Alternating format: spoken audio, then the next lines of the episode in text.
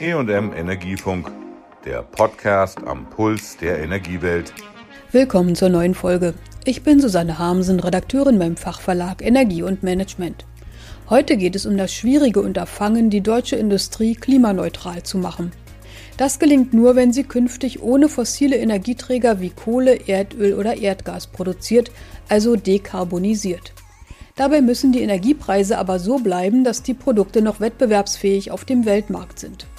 Dieses Thema diskutierten auf einer Handelsblatttagung online Vertreter von Wirtschaft und Politik.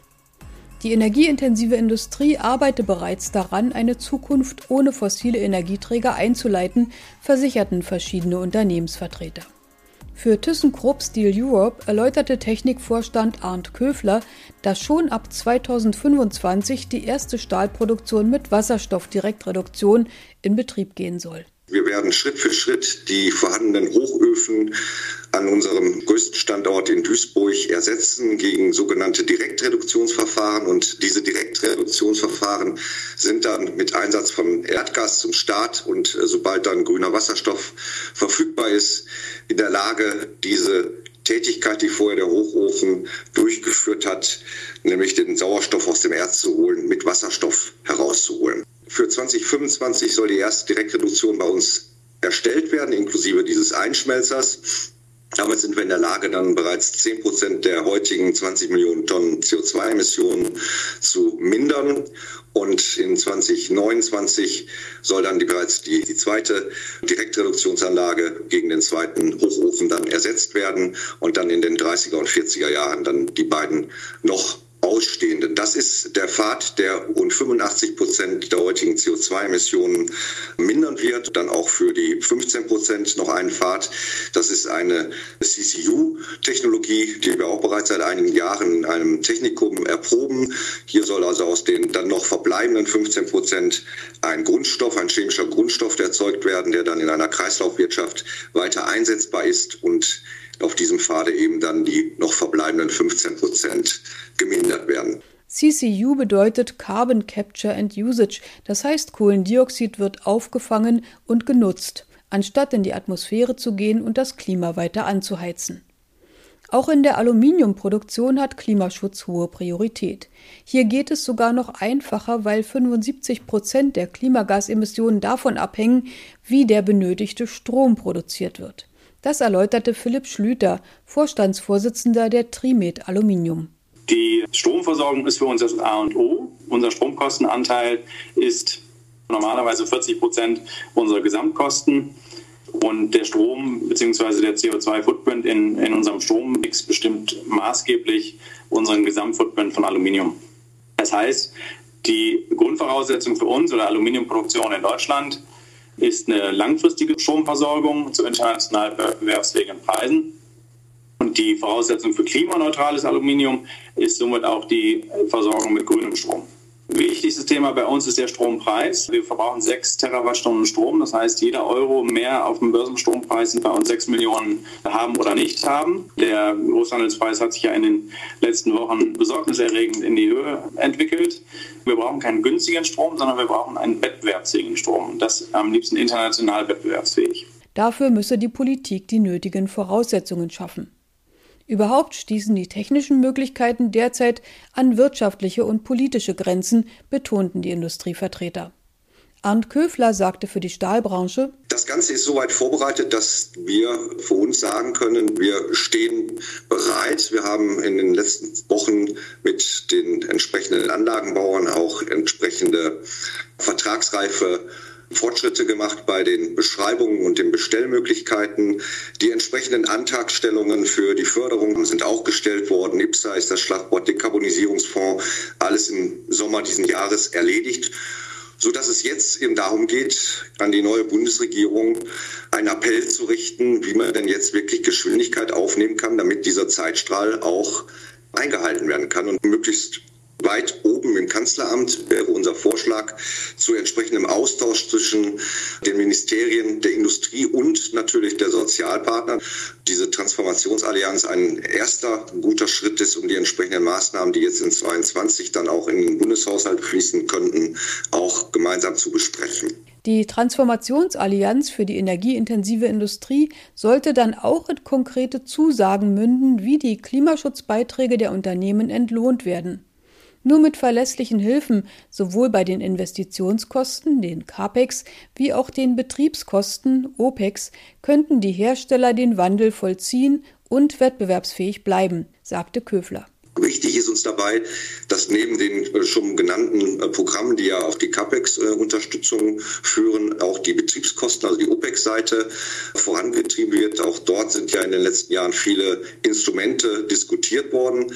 Wir würden sehr gerne weiter vertieft und schnell über Klimaverträge sprechen, die dann über einen Transformationsfonds auch finanziert werden, damit äh, der zweite Punkt, den wir als Unternehmen natürlich noch benötigen, nämlich die Sicherheit, dass auch gerade in der Anschubphase die entsprechenden Mehrkosten auch getragen werden können. Äh, denn sonst können wir unseren Beitrag nicht äh, leisten, es kein Geschäftsmodell gibt, hier in den dann zu bildenden Haushalt auch noch einführen. Der Aluminiumvertreter betonte, dass es um schnelles Handeln der neuen Bundesregierung gehe. Dafür müssten auch die Stromnebenkosten reformiert werden. Philipp Schlüter. Wir haben insbesondere bei den Maßnahmen, die bei uns sehr viel Geld ausmacht, das, ist, das sind die CO2-Kosten im Strompreis, immer noch eine riesen Planungsunsicherheit. Wir äh, sind im Handelssystem ETS 4 aktuell seit 1.1. und haben immer noch keine Umsetzung der ETS-Guideline für die aktuelle Handelsperiode aus Deutschland obwohl die Guideline aus Brüssel bereits seit äh, September letzten Jahres vorliegt. Das dritte große Thema bei uns auch wieder äh, im Zusammenhang mit Strom zu sehen, sind die Nebenkosten im Strom. Hier müssen wir bei den Netzentgeltregelungen deutlich nachbessern. Die basieren immer noch auf einer Zeit, wo wir noch nicht vom Kohleausstieg gesprochen haben, wo wir noch nicht vom Ausstieg aus der Kernkraft gesprochen haben. Das heißt, wir haben dort Erhöhungen je nach Standort gesehen um über 100 Prozent. Daran müssen wir arbeiten. Und, und zweitens berücksichtigen Netzentgelte nicht flexible Leistungen. Wir möchten eigentlich, um den Erneuerbaren mehr Zugang zu den Märkten zu ermöglichen, unsere flexiblen Leistungen dagegen stellen. Die aktuelle Netzentgeltregelung verhindert das eigentlich. Nationale Regeln allein helfen allerdings wenig. Auch auf der EU-Ebene müssten Beihilferecht und Handelsregeln angepasst werden. Leitmärkte für grüne Grundstoffe wären nötig, um klimaneutrale Materialien zu zertifizieren und über Quoten in den Markt zu bringen. Um genügend Wasserstoff zur Verfügung zu haben, solle die Politik sich langfristig um Erzeugungs- und Lieferverträge auch mit dem Ausland bemühen, forderte Köfler. Die Absprache mit allen europäischen Partnern, nicht nur mit europäischen, auch äh, die Initiative ist jetzt global aufzustellen in äh, Glasgow. Und hier gilt es eben insbesondere das äh, Fit for 55 Programm zu prüfen, die Belastungen, die dort herauszulesen sind, sind für diejenigen, die wie wir und andere Stahlwettbewerber ja jetzt äh, vorangetrieben haben, nicht zu stemmen, wenn man dem noch verbleibenden Geschäft bis zur vollständigen Abschließung der Transformation eben keine Geschäftsgrundlage mehr hat. Und hier gilt es insbesondere, dass Auswirkungsanalyse gestellt wird, damit man auch klaren Blick hat, was denn überhaupt dort alles in dem Paket ist. Als Vertreter des Bundeswirtschaftsministeriums wehrte sich Staatssekretär Ulrich Nussbaum gegen den Vorwurf, in der letzten Legislatur sei zu wenig für die erneuerbaren Energien geschehen. Akzeptanz für Windturbinen könne man nicht aus dem Ministerium erzeugen. Vor allem für die Industrie verwies er auf die bei der EU beantragten Förderungen im Rahmen der IPCAI, wichtige Projekte von gemeinsamem europäischen Interesse, die auch Wasserstoffentwicklungen verfolgen. Ganz wichtig war der Industrie aber auch, dass für die nötigen Bauten sowohl von erneuerbaren Energieanlagen wie auch in der Industrie Planungs- und Genehmigungsverfahren beschleunigt werden. Arndt Köfler die Behinderungen, die bei den Genehmigungsverfahren vorzufinden waren, haben noch zu einer deutlichen Verzögerung des Ausbaus erneuerbarer Energien geführt. Und genau das wird auch hier bei dem Ersatz von Hochöfen gegen die neuen Technologien auch zu erwarten sein. Und hier muss dringend Abhilfe geschaffen werden, damit wir alle in Deutschland die Zeit auch einhalten werden. Ohne mehr erneuerbare Energie wäre auch die Umstellung auf Strom kein Beitrag zum Klimaschutz, erinnerte Schlüter.